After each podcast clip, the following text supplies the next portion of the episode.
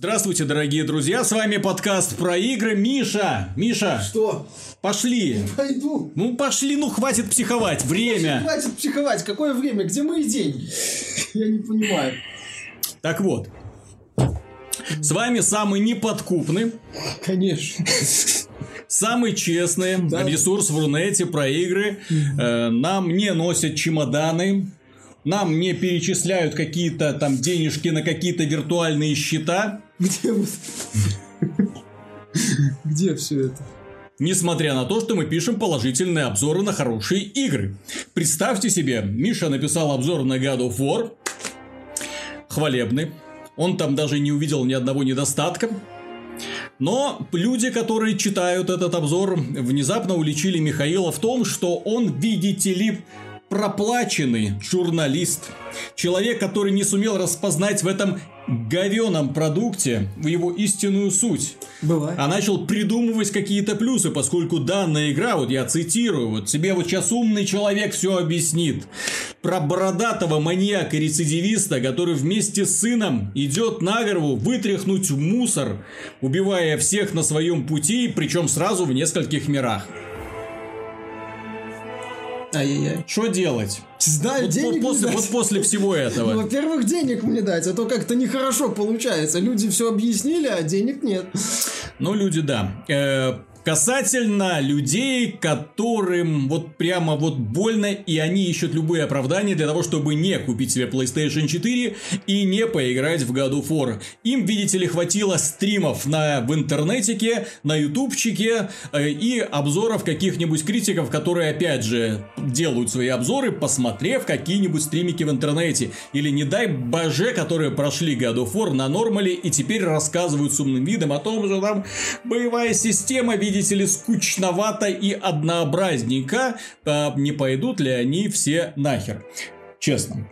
Нет, там еще есть пару смешных роликов, где один обозр- автор показывает, что, дескать, посмотрите, лучник не стреляет. То есть, если подойти к лучнику, то он будет просто отходить от Кратоса. То есть, у лучника есть одна атака, и он умеет только атаковать издали. Ну, окей, хорошо. Начнем с того, что я лично не могу к данной игре относиться спокойно, поскольку она мне крайне очень невероятно понравилась. И понравилась она мне как раз тем, что в ней после череды вот всех этих вот других прочих игр, в которые я играл в этом году, и в прошлом году, и в позапрошлом году, вот я увидел практически проект, в который олицетворяет то, чем, на мой взгляд, должны являться игры, особенно не просто там в 21 веке, а в 2018 году. Вот именно такими я и хочу их видеть. Мастерски сделанными, дорогими, с крутой визуальной подачей, с крутой актерской игрой, с очень длинной кампанией часов на 40, а если будете идти на максимальной сложности, то и на 440, да? 40 это с дополнительным контентом. С дополнительным контентом. Э, с очень хорошо выстроенным сюжетом э, и о- интересной боевой системой с разнообразными противниками, которые заставляют тебя подстраивать, перестраивать твою тактику боя, каждый раз обращать внимание на нюансики на аренах. Это игра, которая на самом деле заставляет тебя не просто напрягаться, это игра, которая каждый уровень сложности которой предлагает тебе совершенно иной опыт. На супер максимальном на уровне сложности это занятие, я сразу скажу, для страшных мазохистов, поскольку там на самом деле очень сложно, враги трансформируются в процессе боя, они приобретают новые способности, начинают игн- игнорировать некоторые атаки Кратоса, это очень сложно. Там, эм, если вы выберете этот путь, то каждый бой Каждый бой это где-то, ну, раз 10, 20, 30 предстоит переигрывать. Причем рядовые противники, когда вы их будете встречать первый раз, вы их будете воспринимать как боссы. И будете с ними сражаться, как с боссами, думая, что фу, ну победил. Победил, мамочка. Вот. И, Где и- сундук Да, где сундук с сокровищем? Сундука нет. Идешь дальше, бац, этот же враг, только к нему еще, еще парочка новых каких-нибудь типов врагов. Убиваешь их, хух, следующая волна, и ты такой, блин, так это были рядовые противники. Да, это для мазохистов супер максимальный уровень сложности, четвертый. Третий уровень сложности, вот он для тех людей, которые хотят познать бога войны во всем его великолепии. Поскольку в, этой, э, в этом вам придется, в этом режиме вам придется и внимательно искать секреты, все секреты для того, чтобы максимально усиливать героев. Вам придется максимально изучать боевую систему, все вот эти тайминги, э, как, как, с какой скоростью Кратос бьет, на каком расстоянии, также изучать поведение врагов, как и когда они тебя могут атаковать, чтобы использовать. Ты должен досконально смотреть на систему развития, чтобы так, вот эта способность я возьму сейчас, вот эту немного позже, а вот эту посмотрим, что будет дальше. Вроде полезно. И взяв новую способность, ты открываешь для себя совершенно новые грани боевой системы. Я говорю, эта игра, в данном случае, вот то, как они ее сделали, вот боевая система, пожалуй, эм, из боевиков это лучшее, что есть на сегодняшний момент.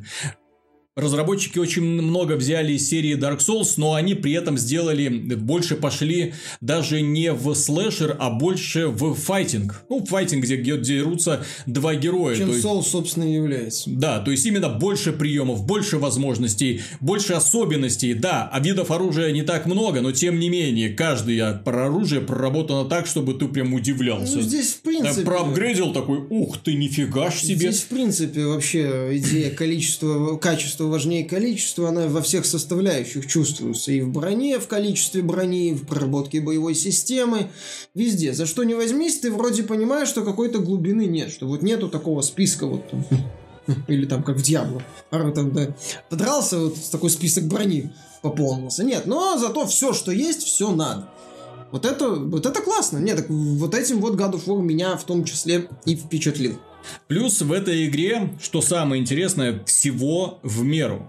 Здесь нет такого, что какой-нибудь момент затянут. Здесь нет такого, что какой-нибудь диалог тебе покажется скучен. Потому что здесь диалоги, ну, в принципе, быстрые. А если они начинают затягиваться, да, то значит разработчики тебя к чему-то ведут. Ну, именно сценаристы, да, и актеры. Значит, что-то сейчас начнется. И вот эта вот подготовительная пауза, она, знаешь, как больше свойственно фильмам Тарантино, когда болтовня, болтовня, болтовня, потом бум, все взрывается. И вот здесь примерно то же самое. Причем здесь и постановочные сцены, боже мой, вот именно когда ты вспоминал, чем и ты сомневался, чем вот был знаменит бог войны до этого, вот первые три части, ну и плюс ответвления разнообразные гигантомания.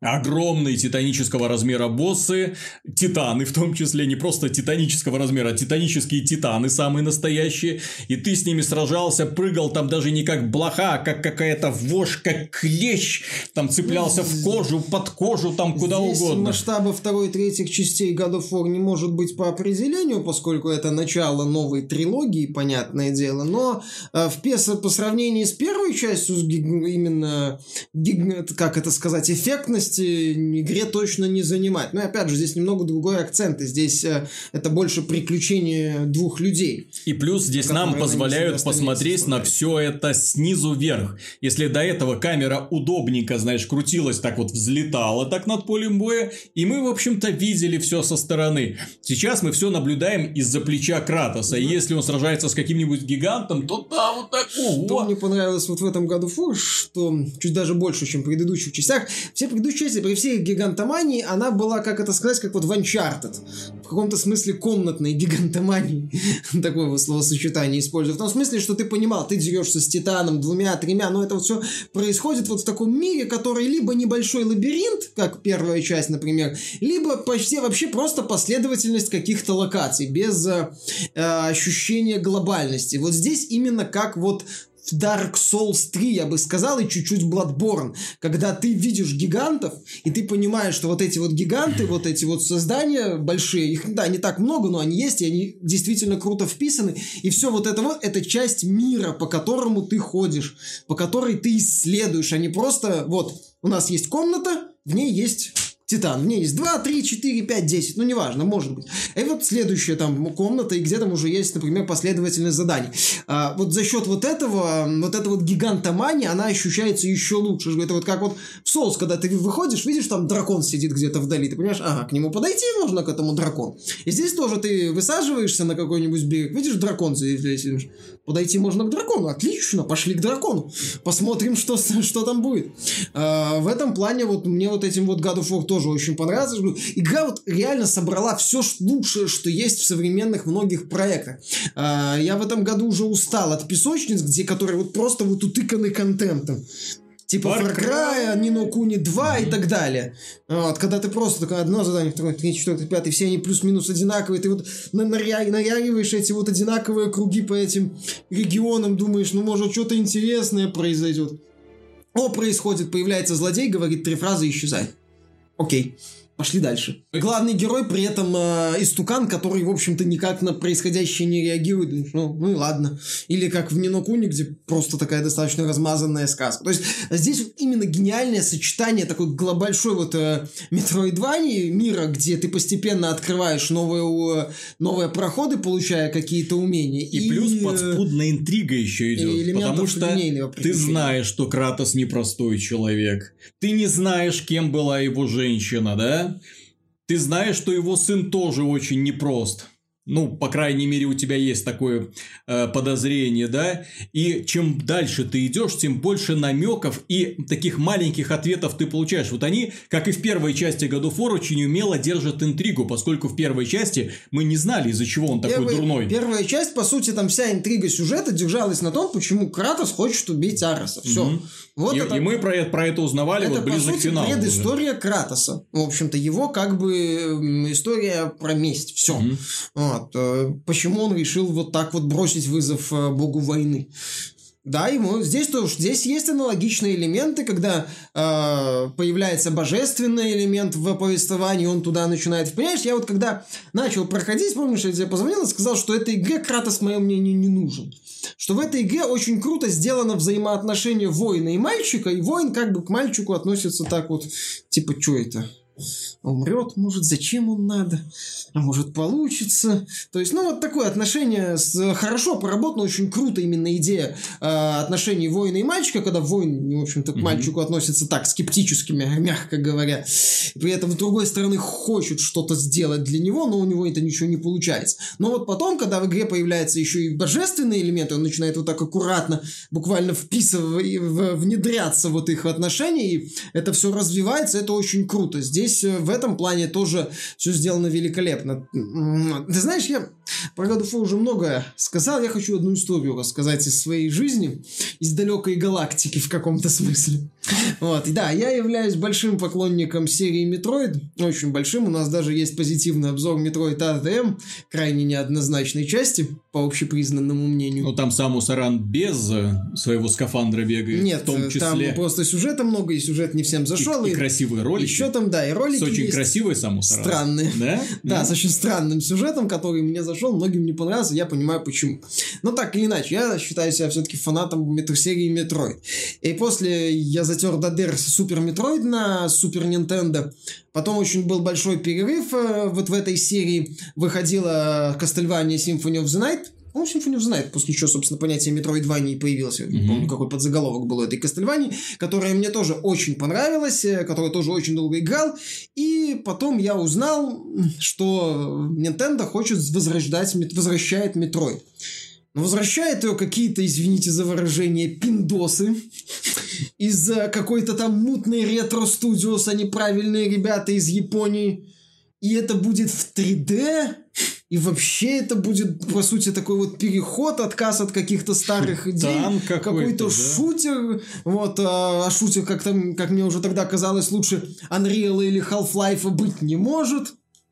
Вот, точнее, ну, я тогда, понятное дело, воспринимал Метроид как шутер, это потом я понял, что это больше приключений. Вот, и я э, тогда еще помножу на это все на мой юношеский максимализм нездоровый, я, меня просто разрывало, так сказать, от Metroid Prime. Я думал, что это будет колоссальный провал. Я думал, что все, серия Метроид укатится в, на дно. А я поиграл в, не на старте, я поиграл в Metroid Prime, я тогда тоже орал, что оценки проплачены, когда она вышла в 2000 2002, кажется, году, э, что я не буду в эту хрень играть, что Метроид, все, вообще нафиг, идите все.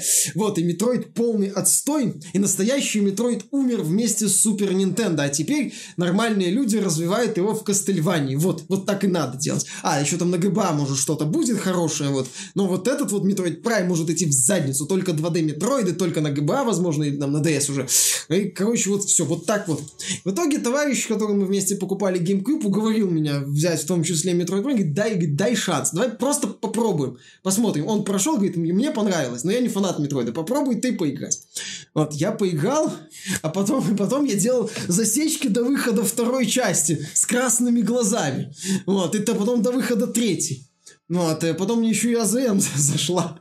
Хотя она другой была, отличалась от Prime трилогии.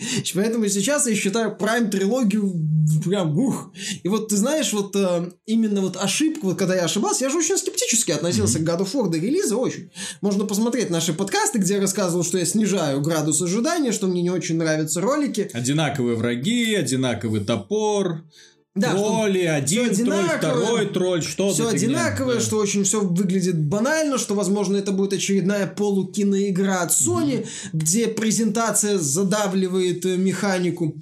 Но и вот именно вот ощущение того, что я ошибался, последний раз вот у меня было именно после знакомства с Metroid Prime. Похожее ощущение. Вот когда я познак прошел God of War, вот этот вот новый. Потому что мне нравится God of War оригинальный, но он уже, в общем-то, себя изжил. А, мне... Мне, мне в этой вот новой части очень нравится то, как разработчики не спешат быстро вываливать на игрока все особенности, понимаешь? Вот они знают, что у них есть, да? Ну вот, когда ты, например, э, хороший разработчик, да, у тебя куча-куча разных элементов, да, и ты спешишь как можно быстрее все это вывалить на игрока для того, чтобы показать, посмотри, у нас будет вот такая крутая постановка. У нас, вот как, кстати, как это было в первой части God of War, когда тебе сразу корабль, гидра, что-то сумасшедшее происходит, и ты после этого вступления уже ждешь, что ну такое вступление сродни блокбастеру какому-то. Здесь игра разворачивается очень неспешно, да, то есть именно рубка дерева, да, там ты узнаешь этого сына, да, куда-то тащишь идете это полено, идете на охоту, да. Интересно, там встречаешь одного странного субъекта, второго странного субъекта.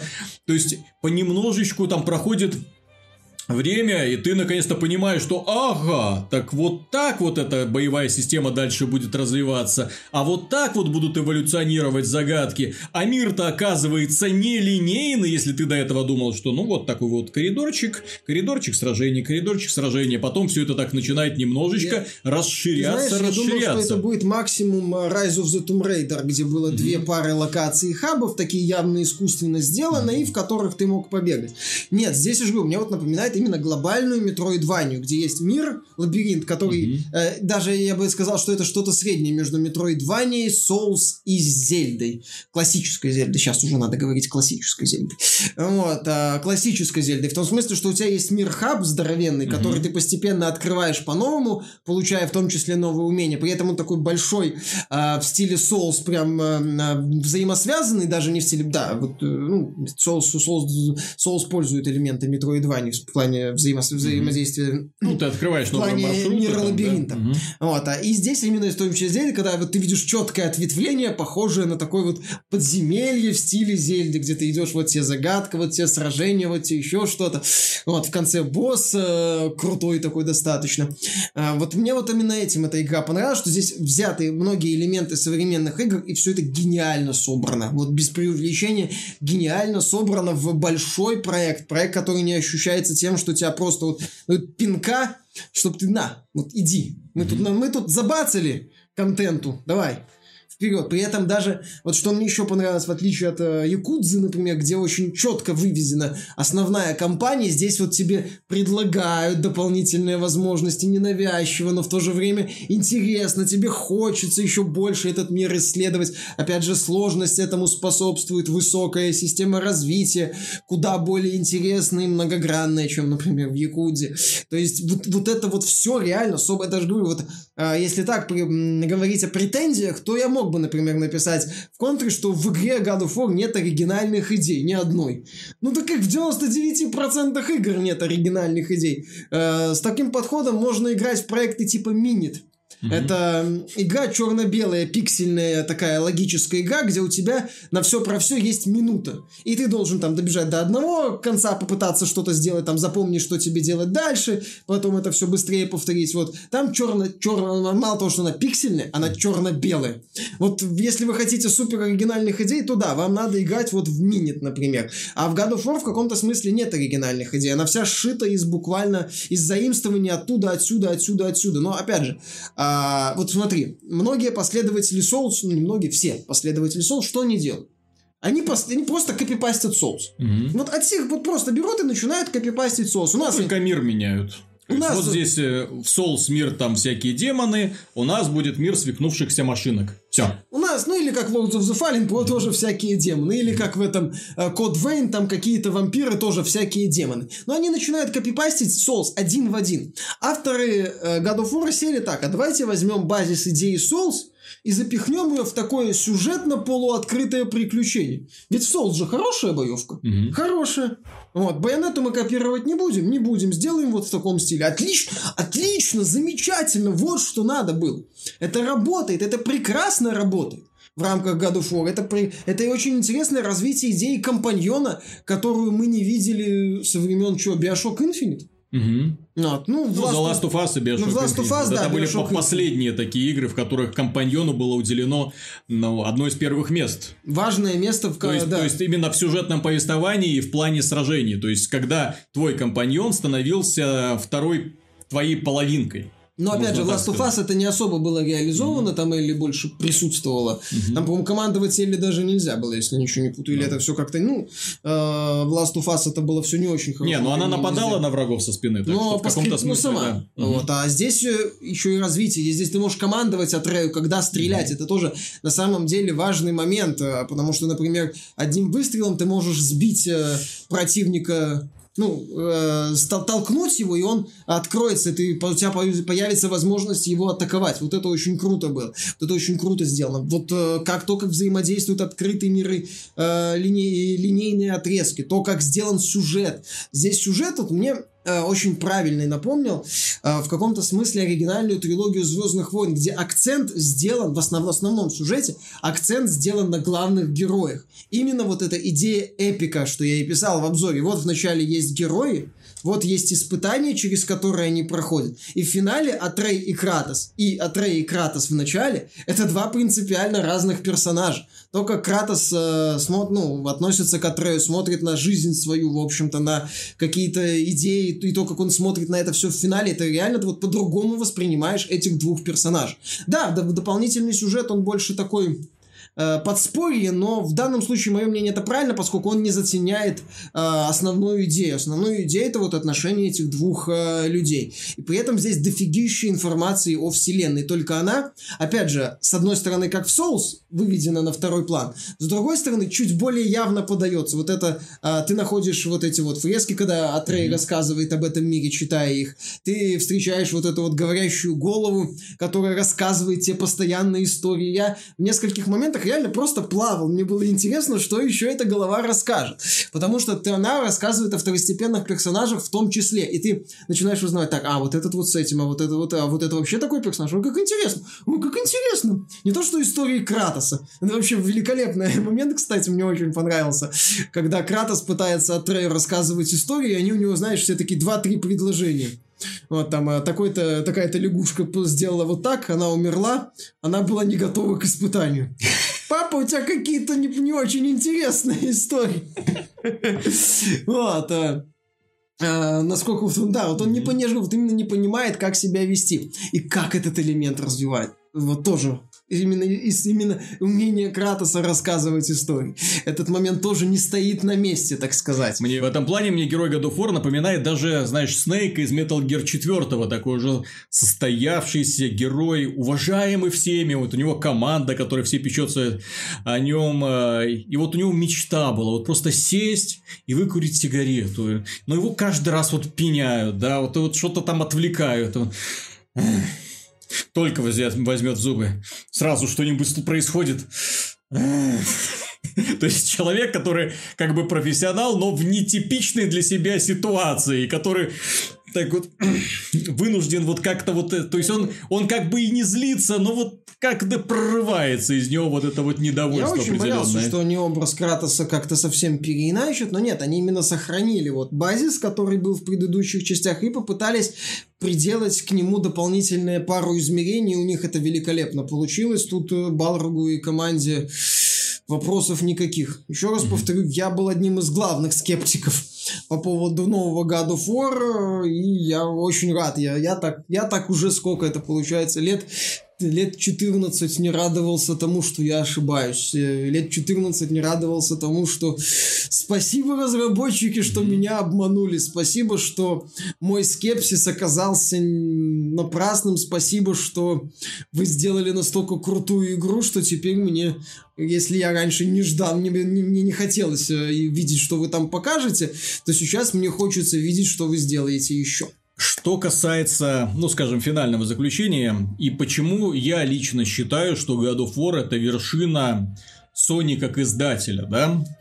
Что мне очень понравилось, это целостность, цельность проекта. Ты смотришь на игру и понимаешь, что не экономили ни на чем. То есть они от начала до конца, они не экономили ни на постановке, ни на актерах, ни на художниках, ни на программистов. Это игра вот именно с точки зрения программиста, да, ну и не с точки зрения программиста, а с точки зрения гейм-девелопера, это бриллиант, поскольку вот такого движка с такой визуальной подачей вы на PlayStation 4 не найдете. Это самая красивая игра на сегодняшний момент, которая только есть, и не только за счет э, э, художников, да, потому что, опять же, все это сделано. Это и работа художников, это и работа программистов, это и работа великолепных аниматоров. Вот смотришь на другие проекты, проект от крупных издателей, ну нет у них такого. То есть они не делают настолько комплексную, сложную работу. Здесь в одной сцене в Кратоса вбухали больше денег. Ну, там, когда он там сражается с тем же самым чужаком, с первым полубоссом таким. Вот, э, больше денег, чем в некоторые другие проекты вообще целиком. Вот, когда вот ты смотришь, ну нифига себе у вас уровень постановочки. Ну вот, и все ради того, чтобы Кратоса научить щитом блокировать. Кошмар. В этой игре, э, и опять же, мне очень понравилось, во-первых, они поменяли актера. Очень правильный вариант, потому что в первых трех частях э, актер был такой на измене. Он постоянно орал, ну, так, э, постоянно психовал, такой, да, то есть это и не, не слишком такой известный актер был. Ну, в общем-то, и сейчас и Кратос исполняет не слишком известный актер. Вы, вы его, наверное, знаете э, по сериалу Старгейт, да, э, Звездные врата. Да. Ну, так, так, такой. Нет, так понятно, что... Сериал не, не слишком, но при этом вот, вот эти вот низкие частоты, вот эти вот вибрации, вот как они их уловили, очень качественный микрофон, то есть очень качественная запись, вообще качественная обработка. Вот прям вот особенно если есть на чем это слушать, вот прям вот эти вот низкие вибрации голоса Кратоса по всю комнату, так там Don't be sorry, be better. Да, да и да, вот да. это... Нет, так я же говорю, это другой Про, образ. Прям вот пробирает до костей. этот момент тоже учесть. В принципе, в этой игре, да, вот э, давно не видел игру, где именно все на месте. Все продумано до мельчайших деталей. Все вот собрано. Опять же, вот тут очень хорошо показан, мне кажется, God of War это в каком-то смысле высшая точка развития Sony на данный момент, как э, разработчика и издателя игр. И э, наглядная демонстрация того, что Sony учится на своих ошибках. Ну, по крайней мере, в динамике это так заметно. Э, вспомним, например, Орден 1886. Красиво, красиво, но игры там, в общем-то, не было. 4 часа. Далее, этот самый, например, Uncharted, ну, стандартный для Uncharted был очень круто, великолепная игра, без вопросов. Э, хотя я не считаю чем-то там супер выдающимся. Э, далее, потом был э, Horizon Zero Dawn. Тоже очень крутая игра, но стандартная. Стандартная игра в открытом мире, в общем-то, сшитая по лекалам ну, аналогичных проектов. Да, не, да, многие вещи Уникальная там вселенная. Уникальная вселенная, своеобразная. Есть очень интересные находки в механике ну, сражений. Да, да, да там были, есть... нет, там были интересные идеи, но видно было, что авторы вот взяли достаточно такой подогнанный уже и проверенный временем базис. А вот здесь вот видно, что авторы взяли отовсюду, но взяли и базис, и при этом надстроили, развили и предложили вот именно приключение, приключение, эпичное приключение. Пускай не супер там масштабное, но опять же, это первая часть трилогии, не стоит... От первой части трилогии God of War тоже не было какого-то супер эпика, и дрались мы там ровно с одним богом в финале. Угу. Вот, по- по-моему. Да. Ну, вот, э... ну, там Минотавр, там все ну, Гидра, Минотавр, ну, а, чудище. Артес. Мы дрались чудищ, чудищами, да, опять же там... Арс. Э, да, Арс. вот. Э, и э, в финале мы дрались с одним богом. То есть какого-то супер эпик начался уже во второй части. Угу. Вот. И посмотрим, что здесь будет в следующих частях. Опять же, Баллар как-то говорил, что э, хотел бы видеть, чтобы следующие части возглавляли разработчики другие, чтобы это было... Нет, нет, нет, пусть сидит на своем месте. Ты знаешь, Такие почему? люди нам нужны. Нет, так может он будет творческим директором, только а не, то, а не главой разработчиков. Возможно, будет давать какие-то советы, возможно, будут надстраиваться. Понимаешь, после God of War, например, мне с, хочется ждать игры от Sony. Если раньше все равно к к ним был какой-то скепсис, то сейчас я уже четко вижу, что компания развивается, причем развивается просто какими-то семимильными шагами, превращая свою каждую игру в событие. Знаешь, вот ты, кстати, очень правильно вспомнил про Uncharted. Игры от Sony не просто так получили достаточно в сообществе геймеров, э, значит, такое определение «мыльное кинцо». Да? Во многом благодаря Uncharted, где сражения были, ну, скажем, сразу. Да? То есть, они недостаточно увлекательны. Если бы в игре были только сражения, то это был бы очень такой средненький боевик. Но благодаря обилию кинематографичных сцен, благодаря проработке характеров, благодаря тому, что вот это все умело, умело комбинировалось и быстро сменялись ситуации, тебе, в общем-то, сражения с одними и теми же, одними и теми же, одними и теми же врагами не наскучивали. Ну, там боевая механика вот. была крутая. Uncharted 4 они вообще ну. решили к этому подойти э, по-другому, да, то есть там очень много приключенческой составляющей, там разгадывание загадок, карабкание там по полянам. сражения за всю Да, и очень, и очень мало сражений было, но каждое сражение они постарались сделать интересным. Э, и благодаря вот тому, что, опять же, очень много сюжетных сцен, очень много постановки, ты смотрел вот от начала до конца такой вот именно как очень очень крутой фильм, ну, формата Индиана Джонс, такой, вау, ничего себе, ну, наконец-то все закончилось. Механика там была хорошая, но она вот именно Так я же говорю, если бы, если бы в ней была вот одна эта механика, тебе бы она быстро задолбала. В God of War вот они пошли именно по пути Nintendo. Сначала геймплей, потом все остальное. То есть загадки, как здесь проработаны загадки грамотно. Вроде одна идея раздолбать руны, да, но как она грамотно растет над собой каждый раз, преподносит тебе какие-то сюрпризы, там, где эти руны, как их искать, как задействовать механизм, что происходит вообще так. Вот, вот я вижу сундук, а где вообще руны, собственно говоря. Как, Потом... ус- как успеть долбануть три да. этих вонючих колокольчика, чтобы первый не заглох, а ты успел вы... кинуть топор И загадки остроумные, интересные, да, да, и ты такой, молодцы, ребята, врагов много разных видов. Просто поразил, я вот играл и поражался, насколько много разных видов врагов, потому что по презентационным роликам вот здесь вот э, можно маркетинговый отдел только похвалить, они на самом деле нам ни черта не показывали для того, чтобы игроки сами все это увидели. Поэтому если люди, которые вот э, мы уже записывали выпуск по сайте на году фор и сказали, не смотрите подкасты, не смотрите там разные э, э, прохождения, не читайте, пожалуйста, не портите себе удовольствие, если вы когда-нибудь решитесь поиграть в эту игру, поскольку она этого достойна. Вы ее запускаете и будете сидеть с открытым ртом до самого финала, потому что и Кратос молодец, и вселенная удивительна, и сын не бесит, не раздражает, то есть он именно такой пацан, ну вот именно именно вот жаль, что его озвучили мальчик, да, пацан он, вот, э, дерзкий немножко такой себе на уме, наивный, вот, но он постепенно учится, да, постепенно пытается там соответствовать статусу Нормально, своего. когда сценарий требует, чтобы он бесил, он бесит, будь mm-hmm. здоров, но это именно проработано. Mm-hmm. Не, в этом плане, я же говорю, характер, развитие характеров героев сделано И потом вот они к этому всему подвели вот это именно сюжетное обоснование, да, то есть геймплей, вот когда все идет вместе, боже, насколько это прекрасно. Вот тут ребята молодцы. И что их поднимает, опять же, над проектами Nintendo, опять же, это невероятная техническая составляющая, которую, увы, сейчас демонстрируют только игры от Sony. И поиграв в God of War, вот именно сегодня, именно сейчас, После этого ты понимаешь, в каком дерьме оказалась в итоге игровая индустрия, которая может нас удивлять королевскими битвами, выживалками и песочницами от именитых издателей. Однотипными песочницами, которых меняется, в общем-то, внешний антураж и и время. Которых... Э... То из лука расстреливаешь, то из пулемета. Не, в Far Cry 5 тоже лук есть, все нормально. То есть, понимаешь, на фоне God of War Far Cry 5 э, разве что только какая-то Far Cry 5, а что, Assassin's Creed нет? Assassin's Creed, ну. ну, Assassin's Creed там немного другое, хотя да, там тоже. После God of War, конечно, боевая часть Assassin's Creed выглядит не очень. А Monster Hunter тоже. Игра классно, как гринделка, великолепно. она гринделка. Отлично, классно сделан. Но это вот, это вот потолок данной игры, это гринделка, все. Все, то есть для тех, кто любит гринд, все. Ну вот, а для тех, кто любит это, это и это и вот это, ну вот только God of War. Все. Да, опять же, высокая сложность. Высокая и сложность. самое печальное, что после God of War, вот если мы вас не убедили э, что God of War достоин того, чтобы немедленно бежать в магазины, но я не знаю, что может еще повлиять, да?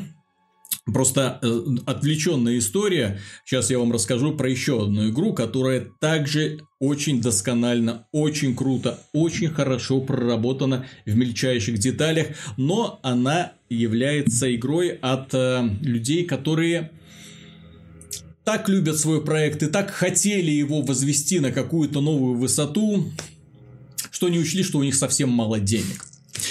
Э, сейчас я вам хочу рассказать про игру Battletech. Игра по, вселе... по известной франшизе, которая включает настольные игры, книги. По-моему, даже фильм какой-то был. Я не помню, я не помню. был ли фильм или нет, но какие-то фильмы про я гигантских Сеге... роботов я были. Я на Сеге в боевик играл. Мне нравится. Вот, и ребята решили сделать, э, наконец-то, снова вернуть эту игру на персональные компьютеры. Собрали на Кикстартере денег э, и решили делать игру. Я за ней не следил особо, поскольку, ну, еще одна игра про роботов, да, ну, ну что, вид сверху, ты управляешь человечками, ну, ты мехами, вот, они стреляют друг друга, ну, посмотрим, что из этого выйдет. И вот я ее запускаю. То есть контраст, да, вот я только что играл в God of War. Ну, не совсем корректно. Я понимаю, да. Бюджет там да, просто это, это для сравнения, да, то есть вот индустрия, да, вот что она собой представляет. Ну вот, только что сажусь, о, Battletech. Класс. Запускаю. И меня сразу, значит, встречает заставка. Игра основана на движке Unity. Вот игры на движке Unity. Вот для того, чтобы предупреждать заранее, ты знаешь, это как э, чумные, как больные проказы вот в средние века. Вот я бы их помечал отдельно. Знаешь, вот звоночек вот так вот, ну, вот так вот идти, вот и дзынь-дзынь. Ну, я на движке, я на, на движке Unity. И достаточно красиво смотрится красиво смотрится, но это не отменяет, что движок говно. То есть, ты запускаешь эту игру. Загрузка, загрузка, загрузка, загрузка, загрузка, загрузка. Вступительный ролик из трех картинок. Загрузка, загрузка, загрузка, загрузка, загрузка, загрузка. Главное меню. Нажимаешь начать. Загрузка, загрузка, создать героя. О, создаешь героя. Создаешь героя. Ты отвечаешь на несколько вопросов. Рисуешь мордочку. Нажимаешь дальше. Загрузка, загрузка, загрузка. Вступительные какие-то там вот э, сюжетные диалоги идут. Загрузка, загрузка, ты оказываешься на карте, ты видишь эту всю графику. Ты... Боже, за что? Ну вот. Понимаешь, это тот случай, когда разработчики очень э, любят свою вселенную, и я не могу их упрекнуть в том, что они что-то сделали неправильно. Здесь есть интересная сюжетная линия, здесь огромное количество диалогов, здесь огромное количество текста, да, который описывает всю эту вселенную, благо она богатая достаточно для того, чтобы в ней можно придумывать и придумывать разные истории. Не огромное количество фракций, мехов, оружия и прочего, то есть есть за что сражаться. Вот. Но все это подается, опять же, да, через текст. И даже не говорящие голову, понимаешь, вот подобные ошибки, вот, очень зря, что э, сейчас игры создают люди, которые или не помнят, или не знают, как это было на Дэнди, как это было было на Sega Mega Drive, когда диалоги, ну, у разработчиков не было других инструментов, не было надежды, что сейчас у них вот наскребутся деньги на какого-то актера, который придет им все озвучит. И они были вынуждены вот этими ну, вот этими вот этими специальными звуками как-то обозначать. Они э, специально делали стиль такой детский для того, чтобы это соответствовало вот этому происходящему. Здесь у тебя просто башка, текст. Клик, башка, текст, клик. И там тым-тым-тым, ну. Это, кстати, тоже неплохо, когда просто... Без звуков. Ну так а зачем звук? Ну, ну должны же диалоги как-то там хотя бы, знаешь, в некоторых играх так. Ага, да не, вот, я не как, вижу какими-то проблемы. Ты не представляешь, насколько это странно. То есть, когда ты видишь, вот, например, у тебя мехи стоят в чистом поле, и между за ними завязывается диалог. И окошки привязываются не к мехам, как это иногда бывает. Знаешь, опять же, в старых играх, когда вот здесь диалоговая окошко, здесь диалоговая окошко, здесь диалоговая окошко. И ты читаешь, ты, и ты понимаешь, от кого идет. Далее это проблема, конечно же, с интерфейсом. И тут поскольку в этой игре, как я уже сказал, разработчики постарались воплотить все. Это, ой, вот для любителей Battletech, которые готовы потратить и провести здесь огромное количество времени, вот, детальки, апгрейды, все что угодно. Там экономика очень хорошо завязана, выполнение сайд-миссий, естественно, выполнение миссий с повышенной сложностью, когда ты встречаешь новые виды мехов, это все классно. Вот, только когда ты видишь первый раз вот это вот страшный интерфейс, когда ты количество деталей, и они не нарисованы, то есть все детали обозначаются одинаково, ты должен тыкать по ним, вот и сравнивать характеристики. Вот у тебя там, например, вот 20 моделей там корпусов, да, и ты тык, тык, тык, тык, тык, и все одинаковые, ну, на картиночках. Ты не знаешь, как они тык, тык, тык. А, ну вот так. Потом, о, ноги пошли. ну ладно, хорошо, давай дальше. Орудия пошли. Ну вот, и вот так вот страдаешь, понимаешь? Вот, в остальном-то, э, если разобраться с интерфейсом, если привыкнуть к этой странной подаче сюжета, очень дешевый, то есть, ну вот, э, если привыкнуть к очень такой, знаете ли, простецкой графике при не самых добрых требованиях, очень многие люди жалуются, что ну просто ну тормозит и непонятно чему там тормозить, да, там непонятно чему тормозить.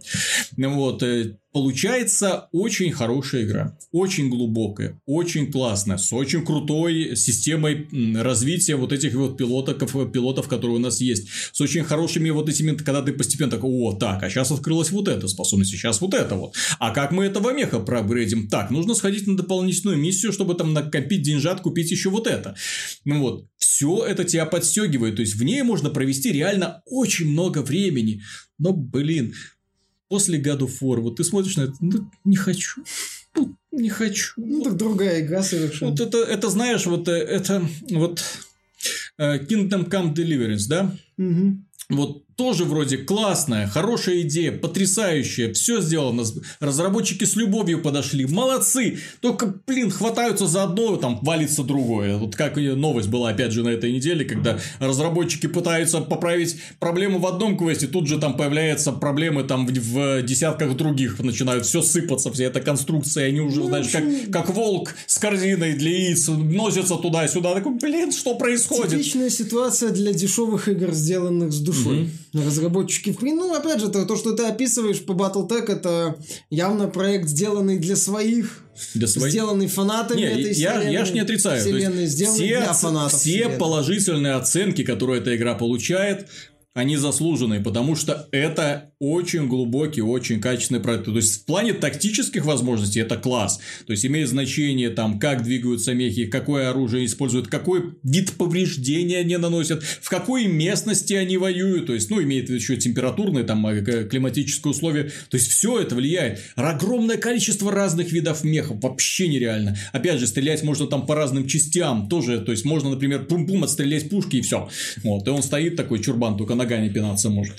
Вот. То есть, в этой игре для любителей тактики есть, ну, наверное, все, что только можно себе представить. Но больше в этой игре нет ничего. Но опять же, понимаешь, вот меня бесит это вот движок, это вот, когда ты загружаешься на миссию, когда ты выгружаешься с миссии, ты смотришь на этот экран черный, думаешь, ну, блин, ну, что тут, что тут тормозить-то? В этом плане мне Into the Bridge вот нравится вот эта система рогаликов, когда ты простая графика, примитивная, но самодостаточная. То есть ты все видишь, перед тобой все поле, ты четко понимаешь, Нет, что происходит. Это... Трынь, бум, проиграл Кстати, заново. Подход, который вот свойственен некоторым независимым авторам, когда они пытаются сделать чуть больше, не имеет для этого средств и возможностей. Вместо того, чтобы сделать, может быть, получше пиксели, но хотя бы, чтобы это все приятно смотрелось. В итоге мы имеем попытку добраться до XCOM, но без э, соответствующих возможностей поддержки крупного издателя и на движке Unity, а не mm. на движке Unreal. По-моему, XCOM на Unreal же? Что? XCOM же на Unreal. На Unreal, да. Да, то есть и на движке Unity. Который, опять же, тут все зависит от реализации. В том же Ghost of a Tale после серии обновлений э, движок выглядит очень красиво и технических проблем там особых нет. И даже загрузки там быстро. Угу. Вот. Э, вот там Unity, кстати, хорошо сделан. Но здесь... Нет, так есть игры, которые даже на движке Unity выглядят прекрасно. Та же самая Blizzardовская Headstone ну, Все отлично. Вот это. Ну, ну а. я, я имею в виду, что летает на всех платформах, да, да, да, да, да. быстро загружается, никаких проблем ну, нету, все эти анимации, красивости, то есть все сделано из хорошо. особенностей Unity это то, что этот движок можно по-разному реализовать. Если, например, на Unreal плюс-минус какие-то вещи будут работать хорошо, то на Unity э, многие вещи могут работать не очень хорошо, если разработчики недостаточно много внимания уделяют э, полировки проекту и, в принципе, оптимизации. В итоге получается то, что получилось ну, в Battletech. Знаешь, в этой связи э, разработчикам, вот перед тем, как вот независимым разработчикам, энтузиастам, которые хотят воплотить игру своей мечты, вот сразу остановитесь, вот что вы хотите сделать. Для начала, что? Вот что вы сможете сделать вот на те ну, как... деньги, которые у вас есть. И Ребята, более... подумайте. Помнишь, как ситуация с премейком System Shock, когда mm-hmm. авторы решили сделать что-то большее, в итоге по феерично обделались, и сейчас пытаются вернуться к старому видению, где просто ремейк System Shock. В mm-hmm. данном случае это так понимаю, в случае с Battletech э, разработчики хотели, попытались откусить больше, чем могут проглотить.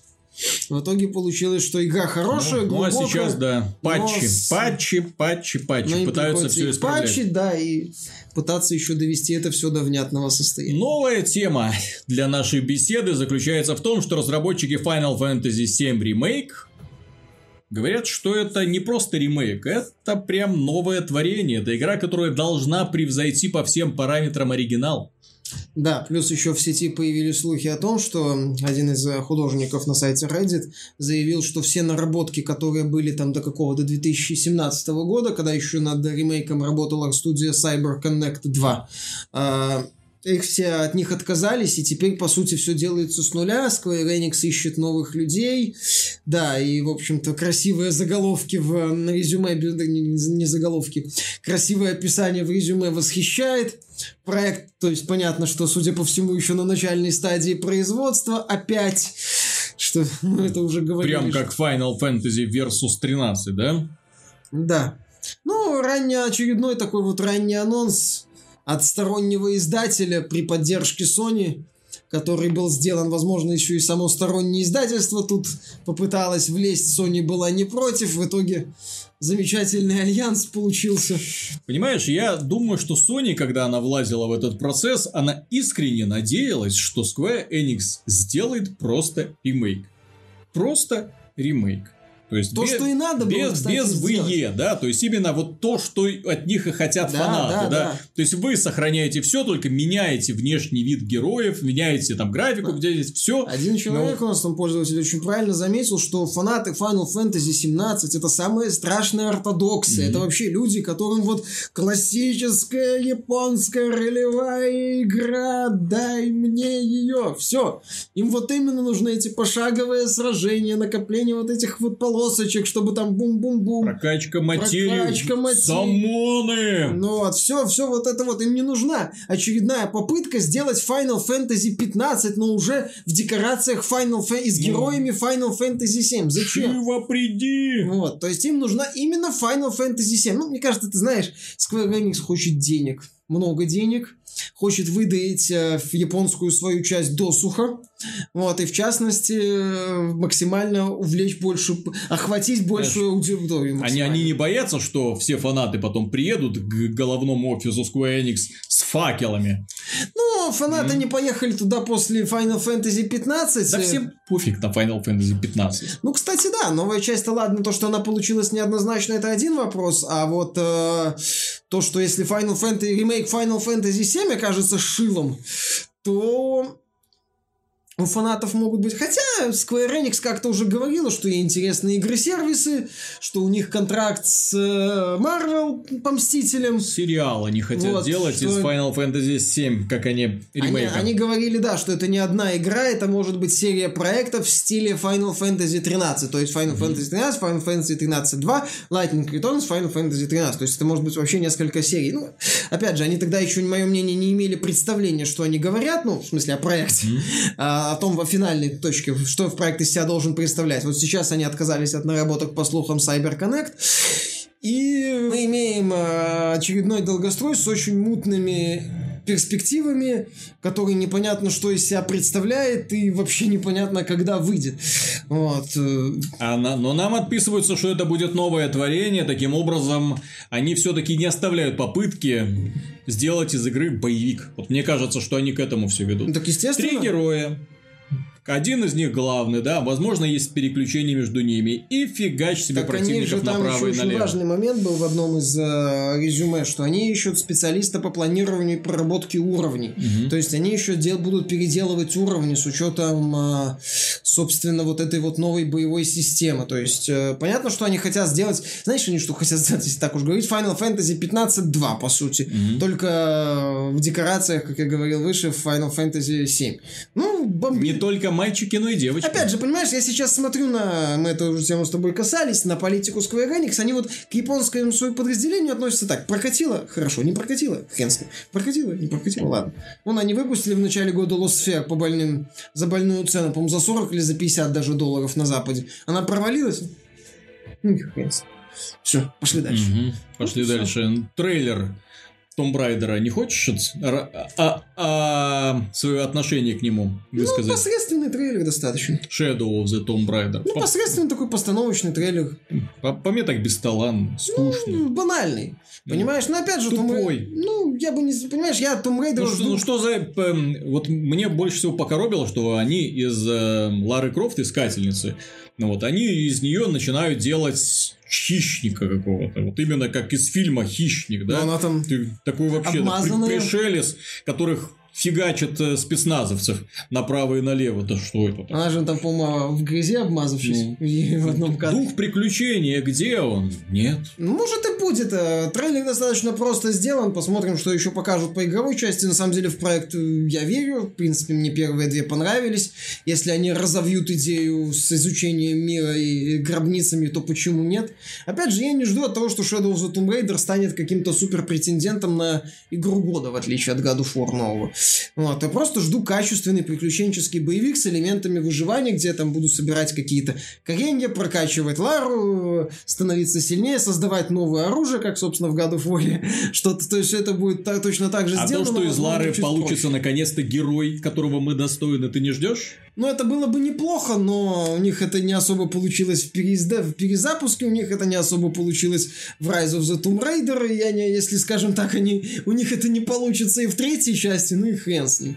Невелика потеря. Благо, знаешь, в этот раз хотя бы меня не будет раздражать адовая клюква, потому что в этот раз клюква будет, пусть раздражает жителей Южной Америки. Не-не-не, я уверен, что в Южную Америку приедут плохие русские. А, ну, в принципе, это Тринити там может оказаться, да, что это вообще русские. Почему нет? Да. Мы слышали, у вас на смартфоне установлен Телеграм.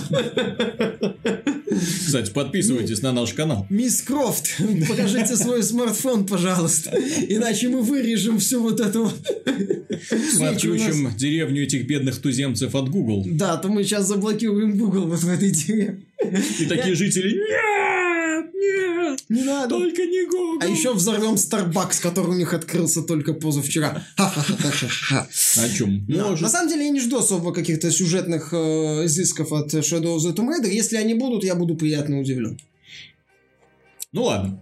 От таких себе новостей перейдем к, наверное, самой радостной новости за последние несколько месяцев. Именно радостной, когда она касается общей индустрии. Дорогие друзья, мы уже много-много раз зудели, нудели по поводу лутбоксов, да, вот этих всех страшных коробок, из которых выпрыгивают непонятного назначения призы, на которые люди сливают немеренные деньги и благодаря которым корпорации не слабо так богатеют.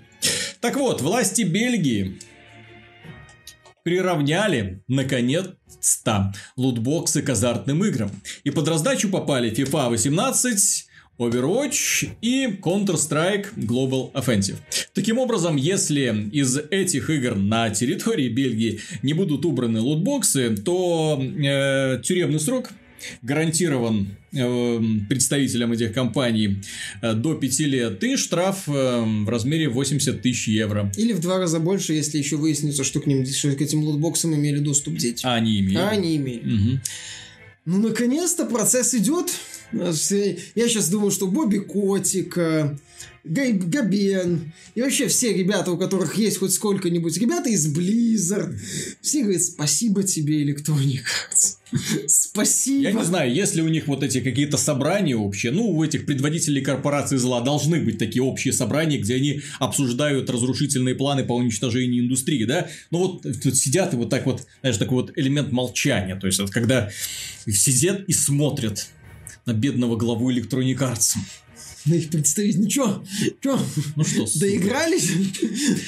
Все заработали на своих странных лотбоксах. Все бабки мира получили благодаря Звездным войнам. Потому Довольны? что Бельгия, э, почему я несказанно рад этому? Во-первых, то, что Бельгия это первый звоночек. Я надеюсь, что это первый ну, это звоночек. уже второй звоночек. Первый звоночек был от Нидерландов, которые угу. сказали, что до 20 июня 4 неназванные игры должны изменить у себя лутбокс. Но в Нидерландах фишка в том, что там в этих играх э, вещи, которые ты получаешь, ты можешь обменять на реальные Я деньги. бы сказал, что это третий звоночек, поскольку власти Германии не так давно запретили, на днях запретили WhatsApp для лиц для, для несовершеннолетних, да, поскольку WhatsApp собирает персональные данные. А этого типа нельзя делать, для, особенно что касается детей.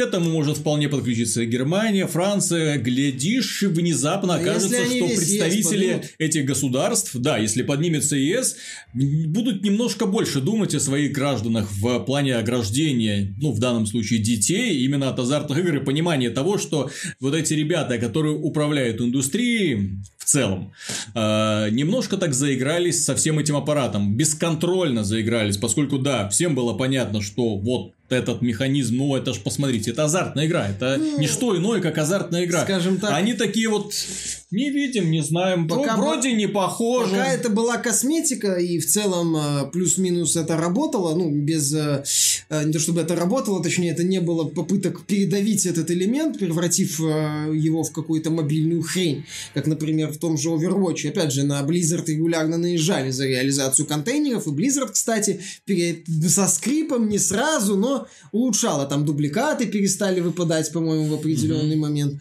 Там э, были раскрыты, по-моему, варианты выпадения некоторых вещей для Китая, кажется. То есть там она двигалась в этом направлении. Да, потом... китайцы так прижали.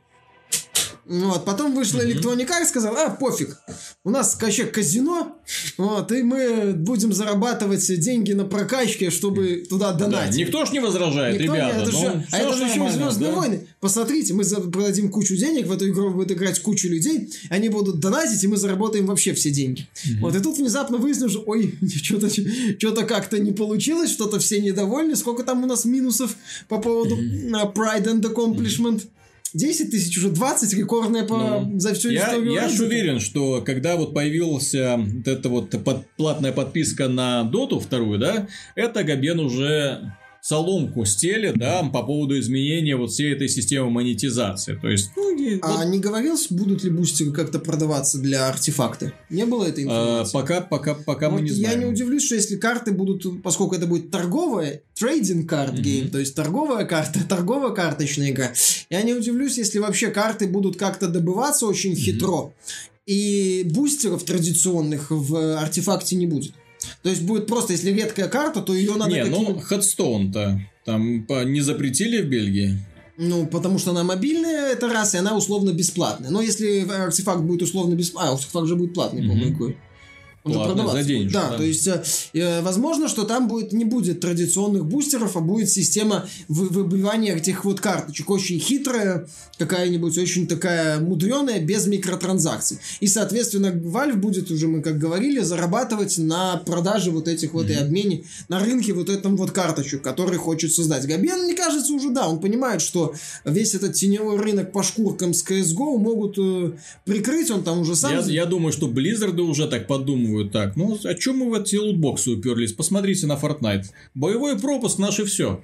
Да, возможно, заменят на боевой. Я не удивлюсь, если в Overwatch э, систему контейнеров заменят на боевой пропуск. Это очень выгодно. Э, Fortnite сколько там, по данным супердаты за март, заработал? 223 миллиона долларов. Ну, отлично, по-моему, очень хороший показатель. Но это все версии. Мобильная, PS4, то есть iOS, PC, PS4, Xbox One. Четыре версии. 223 миллиона. Ну, отличный показатель, что за месяц. Что, плохие, плохая цифра? Отличная цифра. PUBG уже обошел, кстати, на всех платформах, ну, где есть Fortnite и PUBG.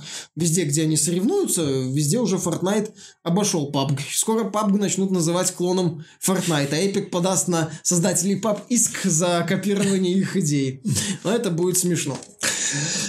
Вот, э, поэтому многие компании уже подстраиваются под это. Опять же, PUBG, Fortnite показал, что не обязательно наличие контейнеров для того, чтобы условно-бесплатная игра была финансово успешна. Я думаю, Blizzard посмотрит, и в целом в этом году, ты знаешь, это будет год королевских битв, с одной стороны, и со второй стороны год бесконтейнерности. Это ты знаешь, я уже предвкушаю вот это вот разочарование боссов, потому что в Heroes of the Storm они же недавно провели операцию монетизация 2.0, 2.0, да. Да. когда они пересадили игру на контейнеры. И сейчас такие, блядь, опять все переделывать. Ну вот, Знаешь, монетизация больше всего 3.0. еще горит? Мгм. У Electronic Arts. А знаешь почему? FIFA. FIFA. FIFA, это, Ultimate это- Team. И, возможно, им, да, им, возможно, придется переколбашивать систему Ultimate Team, которая приносит им миллиард долларов в год дохода. Вот, Возможно, я придется реально пересмотреть. Что это делать с курицей, несущей золотые яйца? Прибить, возможно. Вот, ведь пришел ветеринар, сказал умертвить. Как? Ну, столько же денег. Нет, нельзя, вне закона. Сраная Главное, Бельгия. главное сейчас, чтобы э, крупные страны ЕС во главе с Германией поддержали инициативу Нидерландов и Бельгии в отношении контейнеров, и тогда крупные издатели зашевелятся. Возможно, вот этот вот вирус, э, вот эта вот идея э, борьбы с контейнерами перекинется на США, и тогда еще будет веселее, потому что это один из основных рынков, наверное, основной рынок, в общем-то. Возможно, даже ЕСРБ вместо того, чтобы фигню всякую писать про э, внутриигровые покупки, под что подходит все, в общем-то, любая игра с дополнительными покупками, кроме какой-нибудь уникальных проектов типа God of War. Вот. Э. И тогда, возможно, ЕСРБ задумается, и тогда, да, и тогда у издателей начнутся проблемы. А так им придется, возможно, менять э, игры под каждый рынок, что тоже не очень приятно, э, что тоже могут возникнуть буча, например, э, в э, США пользователи платят за контейнеры, в Бельгии им это дается бесплатно.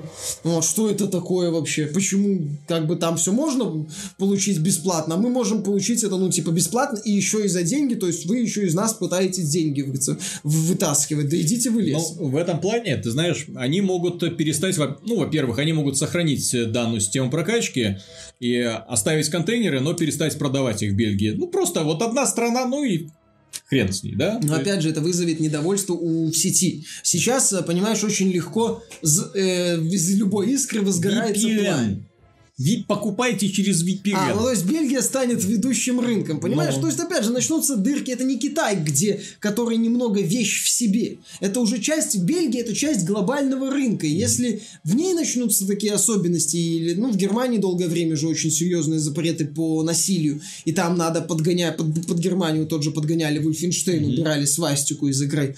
А, но Там. тем не У менее, нас если... тоже. Ну, на- у нас, да, почему-то в консольных версиях убрали. В PC-версии, которая у меня была, все хорошо было. А, так вот, э, если это вот начнется, то это опять по- появятся очередные э, источники ненависти в адрес Electronic Arts, которые могут теоретически разгореться, и опять же, как они будут менять, это тоже неизвестно. В данном случае просто у издателей, на задницу издателей появился еще один геморрой. Это хорошо в данном случае, потому что берега издатели попутали. И как показывает тот же Fortnite, на микротранзакциях человеческих можно зарабатывать деньги. Я была статья, где я писал, что в принципе в современных проектах сетевых микротранзакции это данности, и не стоит к ним относиться как к какому-то раку, который прям все так убивает. Это с точки зрения издателей неплохой повод дальше игру поддерживать, возможно, лучше развивать. Понятно, что там они хитрят, но тем не менее это не самый плохой вариант. Но то, что они начали ввели, ввели, э, сделали ставку на контейнеры, и в итоге это все э, посыпалось, точнее, пошло в какую-то бесконечность в плане А потом, когда денег. они начали монетизировать все, что только можно было монетизировать, да? Да, потом они начали монетизировать все, в итоге они потеряли так. берега, и мы пришли вот к тому, что власти этим заинтересовались. Опять же, то, что это все происходит, я считаю, это хорошо, потому что издатели сейчас начнут думать, как реализовывать микротранзакции, начнут думать, как их аккуратно добавить, чтобы, не дай бог, что-то не сломать, чтобы, не дай бог, кого-то не разозлить, чтобы, не дай бог, власти очередной какой-нибудь галимой Бельгии, где она вообще на этой карте? Это карта Азии, это что такое? Это Австралия, где это Бельгия? Типа, дайте глобус. Что? Вот это вот Бельгия, вот это все вот это, и вот это вот И все из-за этой и все вот так сильно воняет. Угу. Ну, вот, какого черта, какого лешего. Вот, а, и это хорошо, что вот компании начинают думать, и что, пускай им небольшие по меркам мирового рынка страны, их заставляют об этом думать. Ну и в финале мы пройдемся по компании Obsidian Entertainment, наших любимых создателях ролевых игр классического толка, которые внезапно заметили, что э, ролевые игры можно делать не только формате Baldur's Gate, что они могут быть немножко другими. Что для того, чтобы привлечь новых игроков, ну и особенно современных игроков, нужно немножко больше действия, нужно более проработанную боевую систему, что вот это нажми на врага и жди, пока главный герой его затюкает, ну уже как-то не слишком-то работает. Лучше поздно, чем никогда, Нет, да, ну Миша? ну почему? Во-первых, начнем с того, что этот э, Джош Сой, который говорил, он работал в том числе над альфа-протоколом, одного из самых угу. интересных и, можно даже сказать, инновационных ролевых игр.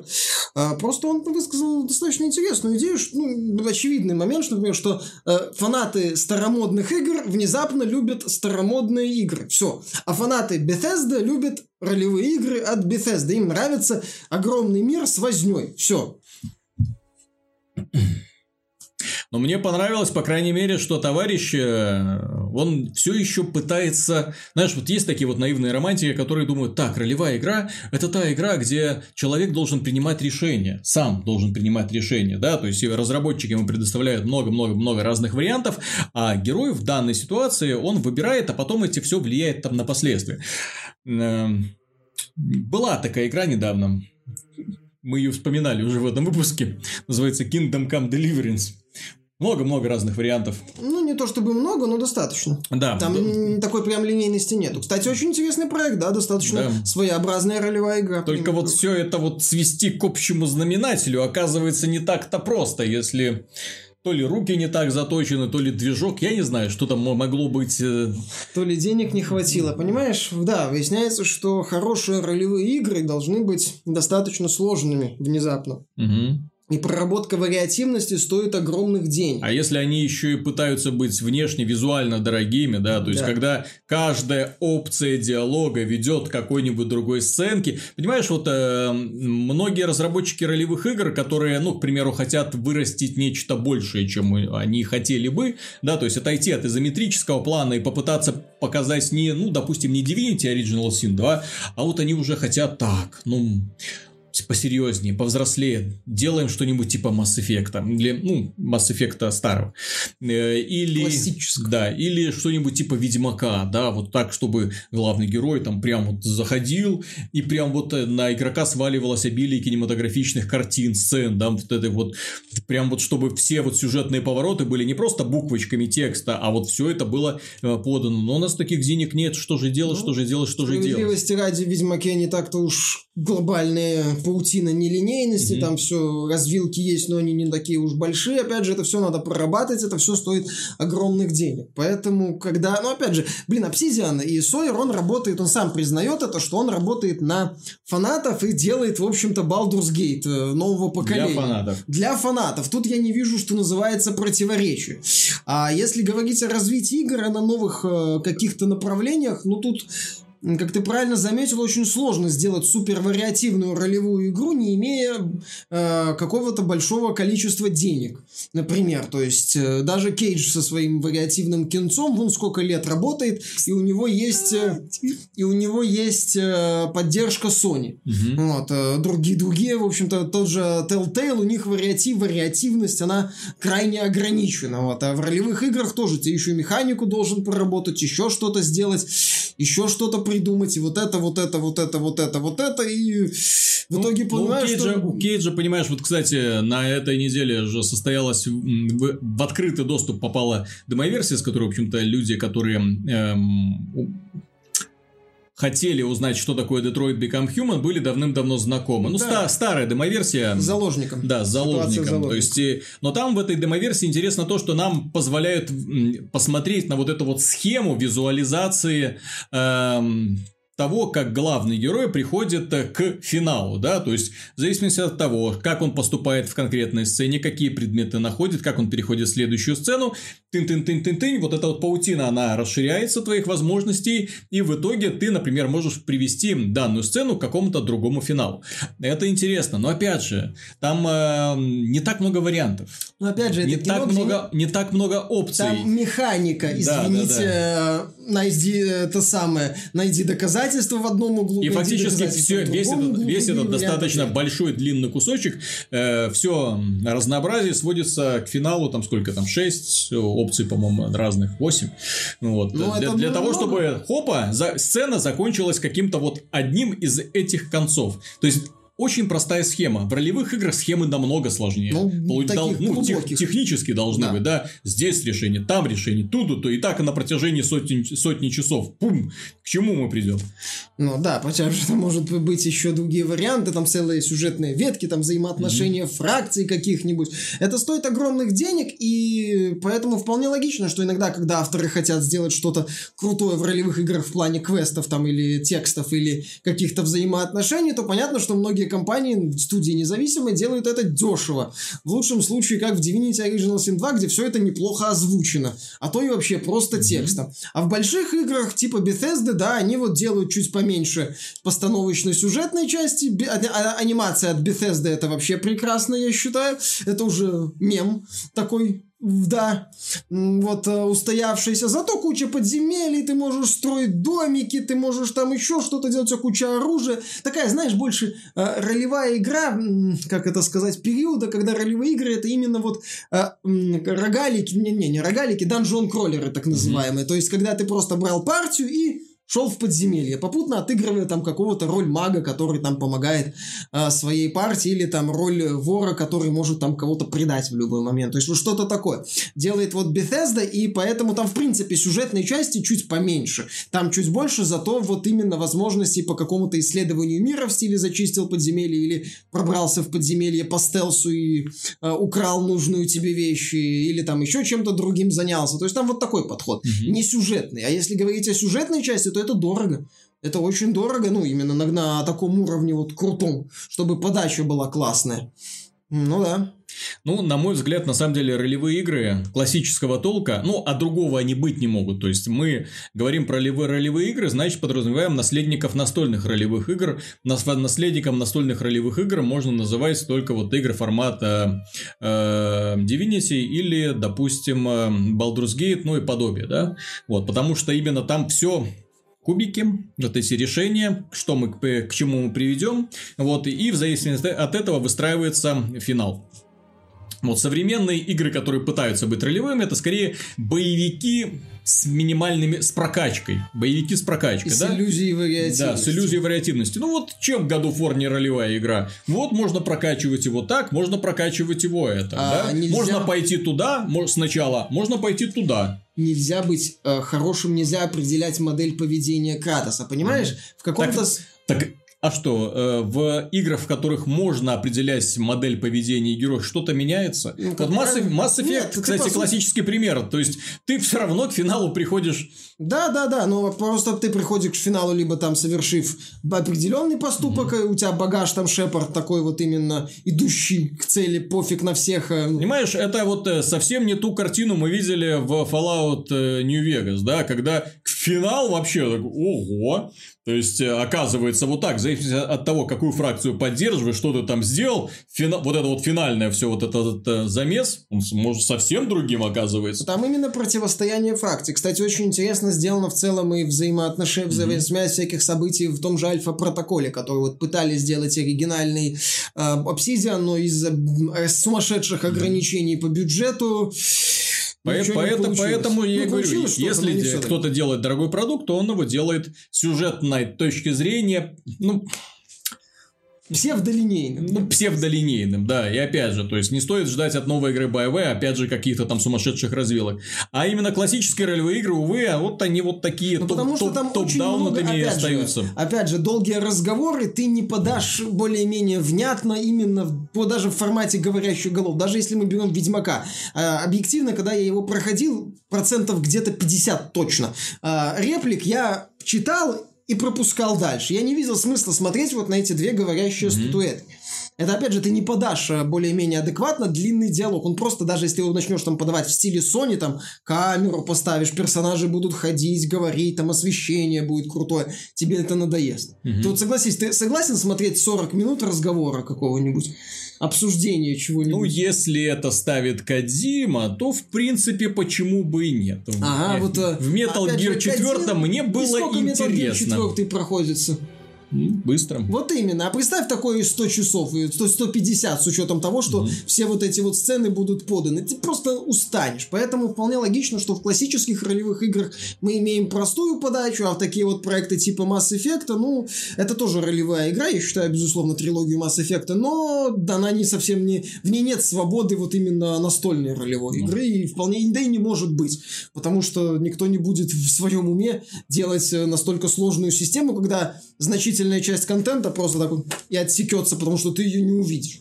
Ну, тут, к сожалению, приходится констатировать, что ролевые игры, ну, именно где а, главный герой своими поступками определяет сюжет, а, они становятся таким же раритетом, в принципе, как и стратегия. То есть для очень, для очень небольшой группы людей, создаваемой фанатами. То есть, если есть э, вот такие группы разработчиков, как Obsidian, вот они что-то там такое делают. И понятно, что их продукты не будут пользоваться да, да, большой популярностью. Ну вот, Лариан. Ну, Лариан, понимаешь, они сделали то, что могли сделать на максимальном усилии. То есть, они попытались э, доказать, что классические ролевые игры сегодня могут иметь... На э, максималках. Да, А, да, ну се- да, они добавили, сегодня могут иметь. режим ГМ, они добавили кооператив, они добавили мультиплеер. То есть они попытались эту вот базис развить. Но не за счет, понимаешь, не за счет Но опять же, мы, же не говорим, что эта игра стала блокбастером каким-то, который... Ну, миллион она взяла. Ну, миллион, да. Движется к двум, я полагаю. Ну, опять же, да. Блокбастер это вот... э, Прости господи, даже Sea of Thieves, когда выходит, вот, и, пожалуйста, на втором месте в НПД 2 миллиона активных пользователей есть, есть все. Мгм. Как бы блокбастер, все. Не, не топовый, там, не Far Cry 5, там, например, с вот дв- миллионами копий на старте. Так что да, ролевые игры, миллионами. стратегии, в принципе, то есть если смотришь, а кто на первых местах оказывается, ну вот. Так они, в принципе, да, в общем-то, раздели... Они уже давно разделились, еще э, с прошлого поколения, с, с времен Xbox 360. Я туда когда- уже даже и шутеры отнес. Вот мне печально, да, вот жанры, которые раньше определяли лицо индустрии, сегодня вообще никак Размылись. не представлены. Либо размылись, либо ушли, ну, зато сейчас появились вот такие проекты типа God of War, которые сочетают все, что можно. Проекты только- типа God of War были раньше. Ну, я имею в виду приключенческие боевики. Вот такие. Ну, зато здесь именно Вот, сочетание да. очень интересное, открытого Ты, мира. ты вспоминал Metroid. Metroid раньше был, да, вот. И God of War, соответственно, который э, вот это вот нинтендовский дух впитал, он тоже как бы продолжает это развитие. А вот именно чистые жанры, вот они вот да? были. А, и- ну да, я с тобой соглашусь, что именно чистокровные жанры сейчас не в моде. Сейчас в моде больше сме- смешение жанров. Но опять же, когда мы чистокровные жанры, они зачастую были слишком узконаправлены и, сли- зачастую тон тонули в однообразии, и авторы просто где-то иногда к финалу уже не понимали, что делать с этой механикой, и там заваливали тупо мясом, например, mm-hmm. что не всем нравилось. А сейчас это можно как-то нивелировать за счет разнообразия. В принципе, это подходит в идею моей статьи, вот что раньше трава горела лучше. О том, что раньше авторы делали много внимания, уделяли слишком много внимания какому-то одной вот вещи и пытались максимально ее растянуть. А сейчас авторы ну, так задумываются, а не надоест ли вот это? Угу. И в итоге, да, с одной стороны мы получаем разнообразные игры, с другой стороны мы получаем, что авторы не развивают конкретно вот, например, шутерную механику. Что анонс Serious Sam, да, это безусловно круто, хорошо, но Doom, вот был Doom, есть Witchfire анонс, и есть вот Serious Sam. Причем Witchfire и Serious Sam, будем откровенны, игры бюджетные. У Witchfire, по-моему, вообще издателя нет, или издатель тот же Devolver Digital. У Serious Sam издатель Devolver Digital. То есть, понятно, что это бюджетные игры. Ну и все. Дорогие друзья, продолжаем бороться с Роскомнадзором. Подписываемся на наш канал в Телеграм, чатики, новости. Все это есть по ссылке в описании. Также не забудьте написать, почему вы не купили God of War, если вы его не купили. Будет интересно это услышать. До скорых встреч. Пока-пока.